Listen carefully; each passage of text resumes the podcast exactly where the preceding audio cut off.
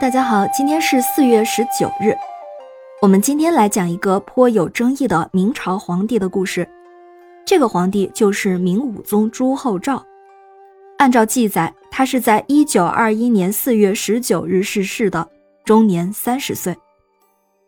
朱厚照的生母是张皇后，他两岁时就被立为皇太子。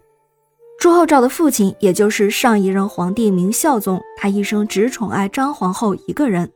而张皇后只为他生了两个儿子，朱厚照是他们的长子，而次子朱厚伟早夭了，因此朱厚照从小就被宠爱，而且他非常聪明，老师教他的东西总是能很快就学会，也很喜欢骑射。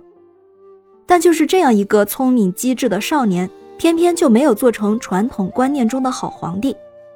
他十四岁就即位，在他的皇帝生涯中。建豹房和平息宁王叛乱的事迹最为有名。那其实朱厚照还是明朝最后一位御驾亲征并且取得胜利的帝王，能力还是很有一些的。可能朱厚照确实是想打破加在他身上的某些禁锢，就想按照自己的真实想法办事，即使这违背了历朝祖训、社会习惯，也在所不惜。在他短暂的一生里，他一点也不留恋象征权力和地位的紫禁城。而喜欢自己营建的两个小天地，豹房和在宣府的镇国府。这个豹房是很有名的，影视剧里面只要提到朱厚照，肯定绕不过去这个豹房。这个豹房啊，就是朱厚照创建，豢养虎豹等猛兽以供玩乐的地方。他这个豹房从正德二年开始修建，到正德七年共添造房屋二百余间，耗银二十四万余两。建成之后，豹房最后还成了朱厚照居住和处理朝政的地方。当然了，这个豹房里面还有很多密室和迷宫，还建有妓院、校场、佛寺，甚至养了许多动物。所以啊，就因为这个豹房，很多人就认为朱厚照荒淫暴戾、怪诞无耻，是少见的无道昏君。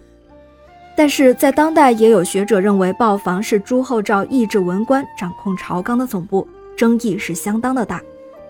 不过我觉得吧，朱厚照虽然是个皇帝，但是毕竟是一个人，而且还是个智商相当高的年轻人，所以他既爱玩又拥有治理朝政的能力，其实也没有什么好奇怪的。这个豹房很可能是兼有他娱乐和处理朝政的多重功能，所以明武宗朱厚照留给后人是有很多的想象空间。他既贪杯好色、上宾，所行之事看似多荒谬不经，为世人所诟病。同时，他又处事刚毅果断，弹指间诛刘瑾，平安化王宁王之乱，应州大败小王子。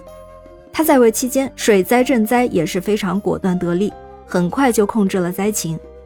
他还精通佛学，爱好异国文化，会阿拉伯语、藏语和梵文，还学习过葡萄牙语，能礼贤下士，亲自到大臣家中去探望病情。甚至他还痴情于艺妓，个性刚烈，为人却又十分平和，魂不死一代帝王，真是一生不羁爱自由啊！也许还真是皇帝的身份耽误了朱厚照的才子之路呢。你觉得朱厚照是昏君吗？感谢您收听今天的故事，咩咩 Radio 陪伴每一个今天。